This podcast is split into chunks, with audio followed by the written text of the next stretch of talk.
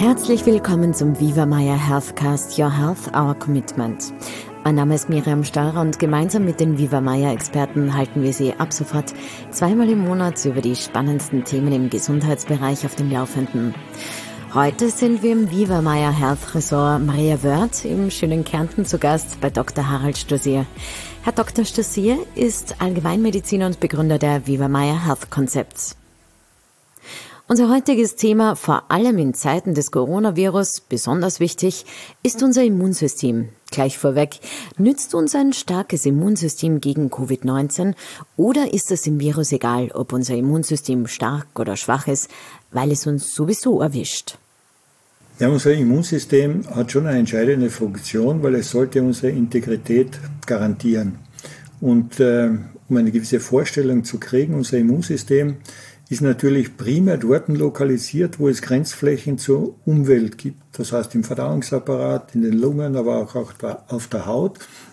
Und wir haben grob gesprochen zwei Arten von Immunsystem. Das heißt, eines ist das erworbene Immunsystem. Das haben wir sozusagen äh, uns äh, antrainiert.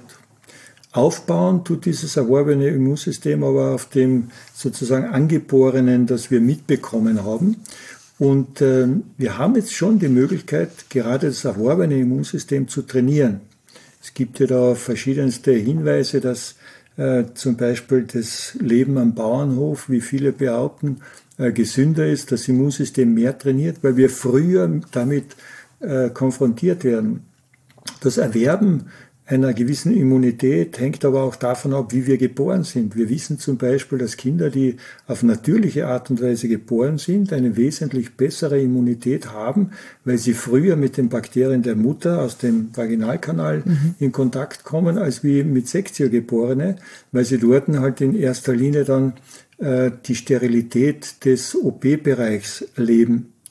Heute geht man her, um diese Kinder dann der Mutter auf den Bauch zu legen und mit dem Vaginalsekret in Kontakt zu bringen, damit diese Immunität auch dann ähm, sich entwickeln kann. Und wir wissen auch, dass die Darmflora einen entscheidenden Faktor auf die Entwicklung des Immunsystems hat. Deshalb sind wir ja im Viva Meier auch bemüht, den Verdauungsapparat wieder in den Fokus zu richten. Wir wissen, dass 60, 70 Prozent des Immunsystems an den Verdauungsapparat gekoppelt sind und dass wir dieses Immunsystem trainieren können oder durch Fehlverhalten natürlich belasten können und reduzieren können.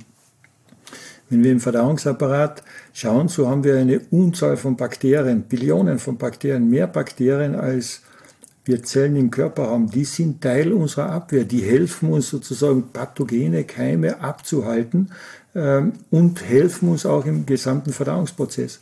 Also wir haben schon eine sehr große Symbiose mit diesen Bakterien. Äh, wir sind diese eingegangen vor zig Billionen Jahren, weil es offensichtlich beiden dadurch besser geht. Und ein Ignorieren, das auch über Antibiotikatherapie, die sehr hilfreich und wertvoll im Einzelfall ist, aber eine übertriebene Antibiotikagabe, gerade bei Kleinkindern, schwächt auch dieses Immunsystem.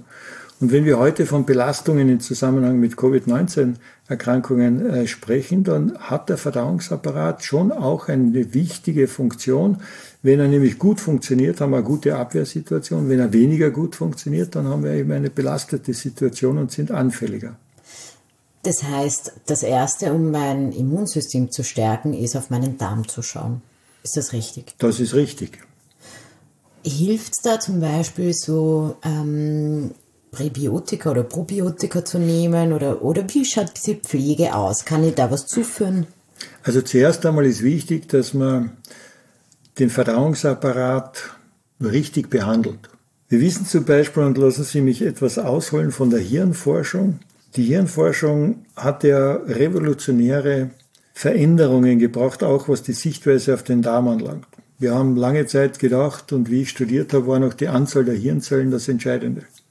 Einstein hat dann gesagt, wir brauchen eigentlich nur 10% unserer Hirnzellen, aber er hat auch nicht gesagt, welche wir brauchen. Heute wissen wir, dass nicht die Hirnzellen, sondern wie sie sich ineinander verknüpfen und wie sie verbunden sind. Das heißt, welche Synapsen sie ausbilden, das Entscheidende ist. Und die Hirnforschung am Ende des Tages heute sagt, äh, das Hirn arbeitet so, wie wir es benutzen. Interessant aber, dass das meiste von dieser Hirnforschung am Darm erfolgt, weil wir wissen in der Zwischenzeit, am Darm haben wir dieselbe Anzahl von Nervenzellen, wir haben dieselben Transmitter, wir haben dieselben Funktionen. Aber es ist viel einfacher, den Darm zu präparieren. Ich komme viel mehr und viel leichter zu den Nervenzellen direkt dazu und kann über Versuche herausfinden, wie das reagiert. Das heißt, wenn jetzt die Hirnforschung aufgrund ihrer Ergebnisse am Darm sagt, das Hirn arbeitet so, wie wir es benutzen, dann sage ich auch, der Verdauungsapparat arbeitet so, wie wir ihn benutzen. Und wie benutzen wir den Verdauungsapparat? Leider oft missbräuchlich. Das heißt, es gehört eine gute Esskultur, es gehört ein ausreichendes Kauen, Einspeicheln dazu, ein Wertschätzen der Lebensmittel und auch ein Wertschätzen äh, sich selbst gegenüber, dass man also wirklich diese Esskultur pflegt, um den Verdauungsapparat nicht zu überlasten. Dazu gehört, dass wir den Rhythmus beachten. Frühstücke wie ein Kaiser, zum Mittag wie ein Bürger, abends wie ein Bettler. Dazu gehört, dass wir nicht zum Essen, sondern zwischen den Mahlzeiten trinken. Und dazu gehört aber auch eine kleine Abendmahlzeit, weil die Verdauungsleistung ist am Abend am geringsten. Wenn wir diese Rhythmen beachten, dann bedienen wir den Verdauungsapparat richtig, weil Sie können heute nicht zum Magen sagen, du, ich habe vergessen zum Kauen, mach du das heute für mich. Er wird es nicht machen, er kann es nicht. Sobald wir die Speisen geschluckt haben, läuft ein chemischer Prozess nach ganz strengen Gesichtspunkten und Regelmäßigkeiten ab, die wir nicht mehr beeinflussen können. Und eines unserer wesentlichen Probleme im Verdauungsapparat ist nicht jetzt, dass wir Bakterien dort haben, die helfen uns sehr wohl, sondern dass wir diese missbräuchlich verwenden. Das heißt, wenn wir uns überfordern, wenn wir zum falschen Zeitpunkt die falschen Lebensmittel und davon zu viel zu uns nehmen, dann können wir mit unserer eigenen Verdauungsleistung das nicht mehr umsetzen und die Bakterien kommen auf den Plan. Die Bakterien machen das aber für ihren Stoffwechsel. Das heißt, zu viel an Kohlenhydrat, Zucker wird vergoren, Alkohol, und zu viel an Eiweiß wird verfaulen. Und Fäulnis bringt eine Reihe von Toxinen, unter anderem Histamin. Und wir haben eine Zunahme von Unverträglichkeiten und entzündlichen Erkrankungen, die alle ihren Ursprung im Verdauungsapparat nehmen. Dr. Meyer hat das schon vor über 100 Jahren ganz klar beschrieben. Er hat noch nicht genau diese biochemischen äh, Hintergründe benennen können, aber die Ergebnisse hat er beschrieben und auch das die Konsequenz, die sich daraus ergibt, nämlich Fasten und Regeneration des Verdauungsapparates als Gesundungs- und Heilungsprozess, hat er genau beschrieben. Heute wissen wir um die biochemischen Zusammenhänge. Also das ist eine der wichtigsten Dinge, die im Zusammenhang mit dem Verdauungsapparat und dann Immunsystem auch zu nennen sind. Die richtige Bedienung und das richtige Verhalten für den Verdauungsapparat.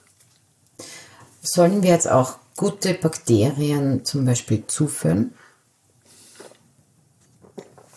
Ähm, es ist heute Standard oder es sollte Standard sein, wenn wir eine Antibiose machen, sprich aus welchen Gründen auch immer Antibiotika einnehmen, gleichzeitig aus Probiotika zuzuführen, damit sozusagen die Darmflora, die immer geschädigt wird, ähm, sich regenerieren und erholen kann. Im Rahmen verschiedenster Erkrankungen macht es auch Sinn, vernünftigerweise äh, Darmkeime zuzuführen, damit die Regeneration stattfindet. Wir wissen zum Beispiel auch von äh, Erkrankungen, die im allergischen Bereich zu Hause sind, Neurodermitis, dass wenn Frauen in der Schwangerschaft, äh, sofern sie eine Neurodermitis haben, Probiotika einnehmen, die Kinder weniger daran leiden werden. Wir wissen auch unter verschiedenen Gesichtspunkten, dass Probiotika notwendig sind für Behandlung von Erkrankungen. Wir wissen, dass Diabetika eine andere Darmflora haben. Wir wissen auch, dass der Krebspatient eine andere Darmflora hat. Und wir wissen auch, dass die Adipositas sehr stark durch die Darmflora beeinflusst wird oder auch emotionale und psychische Erkrankungen. Das heißt, für die Beeinflussung solcher Erkrankungen macht es durchaus Sinn, äh, Probiotika einzunehmen bzw. in der Behandlung mit zu integrieren. Jetzt haben Sie gerade vorher was Spannendes gesagt, nämlich zwischen den Mahlzeiten trinken und nicht zum Essen. Warum? Äh, zu den Mahlzeiten brauchen wir eine konzentrierte Form von Verdauungssäften. Das ist unsere Leistungsfähigkeit. Wenn ich also das durch Flüssigkeitszufuhr zu den Mahlzeiten verdünne, dann nehme ich mir Verdauungsleistung und dann werde ich weniger Verdauungsleistung haben und die Lebensmittel, die ich zugeführt habe, schlechter verarbeiten. Es wird länger brauchen und es wird Fehlverdauung eher entstehen, als wie wenn ich zwischen den Mahlzeiten trinke. Jetzt haben wir gerade gehört, dass der Darm wahnsinnig wichtig ist für unser Immunsystem. Jetzt gibt es aber noch ein weiteres wichtiges Thema, nämlich die Mikronährstoffe. Was heißt das eigentlich und äh, wie viel brauchen wir und was ist es? Na, die Bezeichnung Mikronährstoffe kommt im Gegensatz zu den Makronährstoffen, die für die Ernährung wichtig sind, nämlich Fett, Eiweiß ähm, und äh, Zucker. Kleine Moleküle, Mikronährstoffe. Und das sind im Wesentlichen unsere Mineralstoffe, Vitamine, Spurenelemente. Diese sind aber wichtige, wenn Sie so wollen, Kofaktoren für den gesamten Stoffwechsel. Das heißt, Beispiel, wir brauchen Eisen im Körper für die Blutbildung. Wir brauchen verschiedene B-Vitamine für den Nervenstoffwechsel und auch um Energie zu produzieren. Wir brauchen Magnesium, damit wir letztlich Energie produzieren können. Das heißt, wir brauchen diese Kofaktoren, damit unser Stoffwechsel funktioniert. Jetzt ist allerdings die Situation eingetreten, dass durch unsere industrielle Zubereitung der Lebensmittel, durch die Verarbeitung, durch die Kochprozesse immer weniger in den Lebensmitteln drinnen ist, beziehungsweise bei uns ankommt. Ähm, wir haben eine Tendenz zum Beispiel zu Weißmehlprodukten. Im Weißmehlprodukt sind keine Mineralstoffe und äh, Vitamine mehr drinnen, die wir aber brauchen würden, um diese Kohlenhydrate, die da drinnen sind, zu verstoffwechseln. Also kriegen wir schon langsam ein Defizit davon. Und es ist heute fast nicht mehr möglich durch äh, auch die beste Ernährung, weil auch die Belastungssituationen äh, gestiegen sind, uns ausreichend mit Mikronährstoffen zu versorgen. Deshalb macht es durchaus Sinn, diese Mikronährstoffe über Nahrungsergänzungsmittel zuzuführen. Das sind keine Medikamente, sondern das sind einfach diese Stoffe, die wir brauchen, damit unser Stoffwechsel auch wirklich funktioniert. Was raten Sie den Zuhörern in Bezug auf Mikronährstoffen? Sagen wir mal so, es gibt keine unwichtigen. Aber wenn Sie fragen, was sind die wichtigsten? Magnesium bereits erwähnt.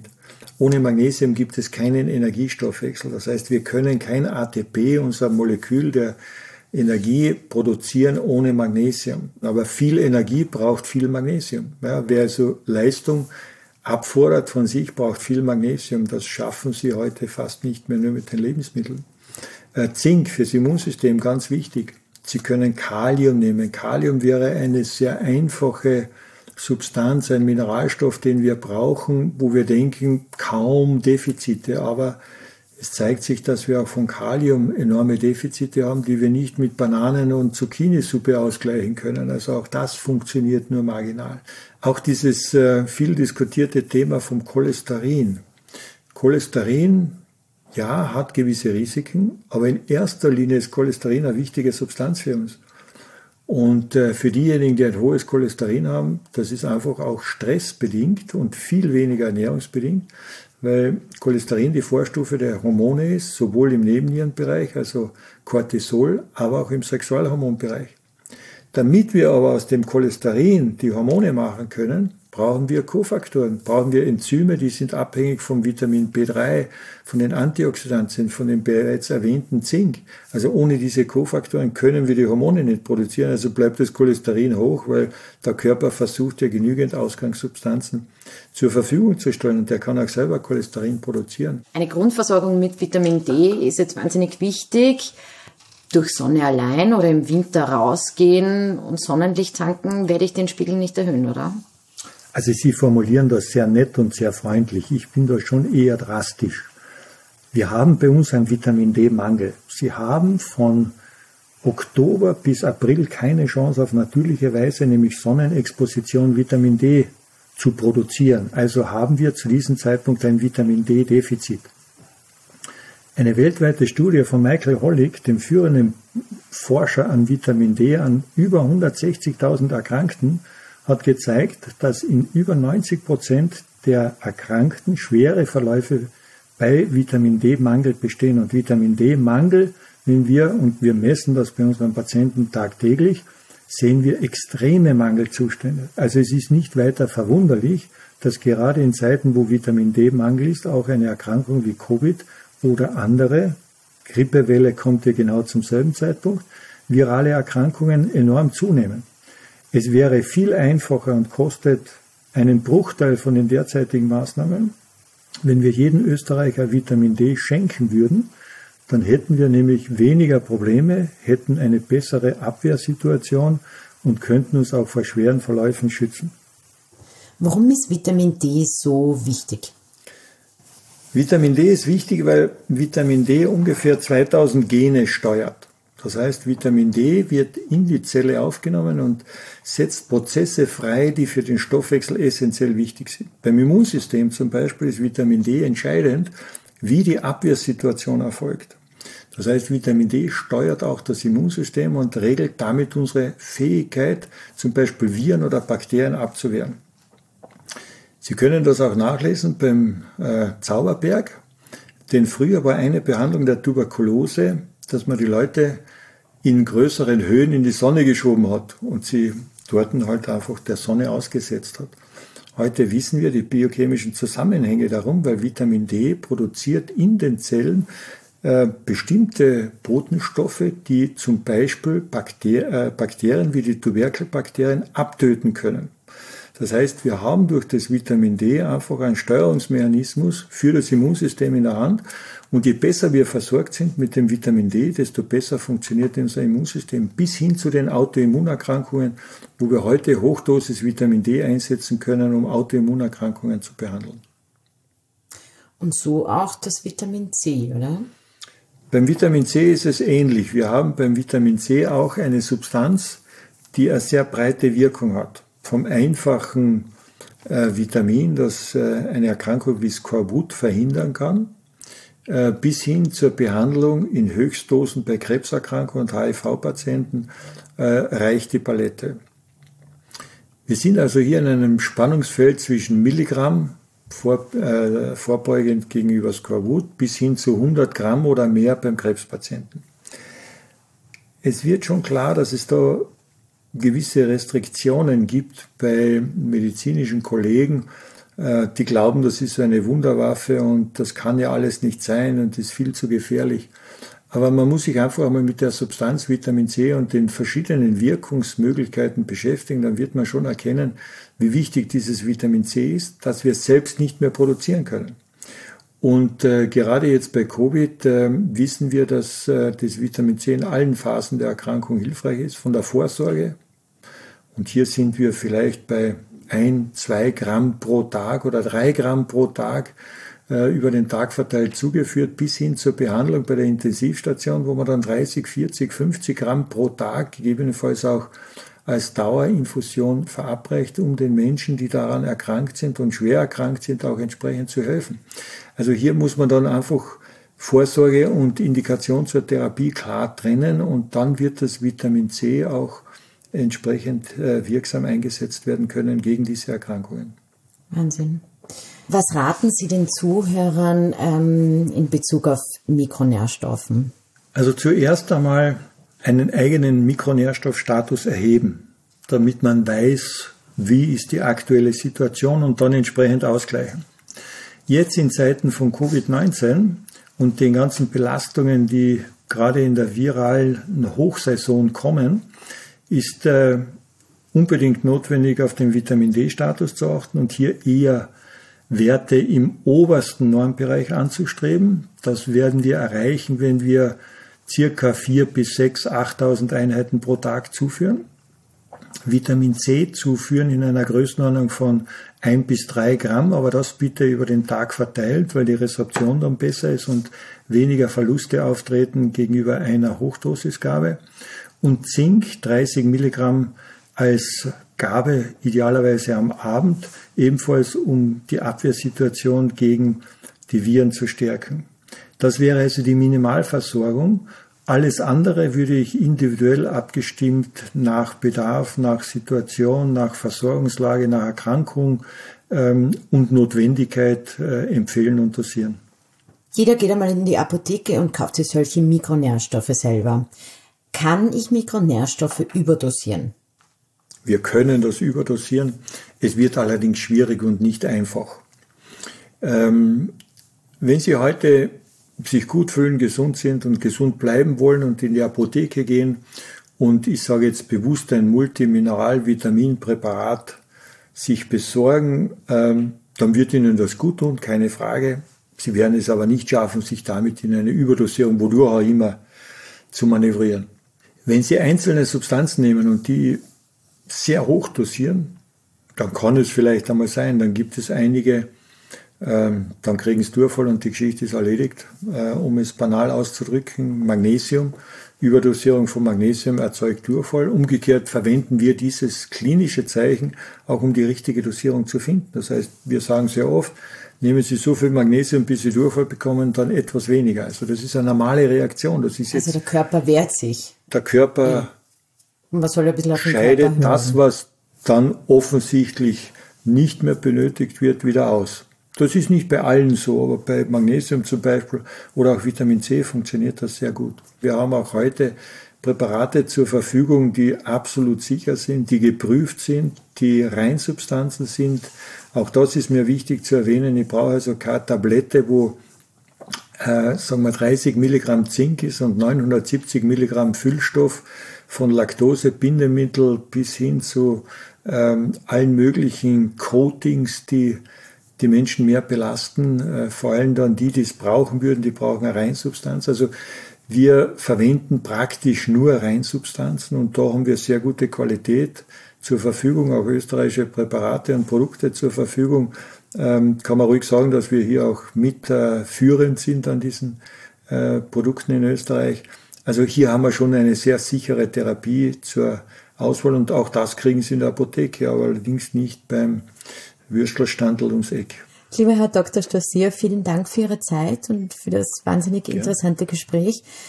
Auch bei Ihnen bedanke ich mich, liebe Zuhörer, äh, fürs mit dabei sein. Hören Sie auch in unsere Podcast-Folge rein, in der wir die Frage klären, wie man nach einer Covid-19-Erkrankung am besten wieder vollkommen gesund wird. Ich freue mich, wenn Sie auch da hineinhören. Bleiben Sie gesund.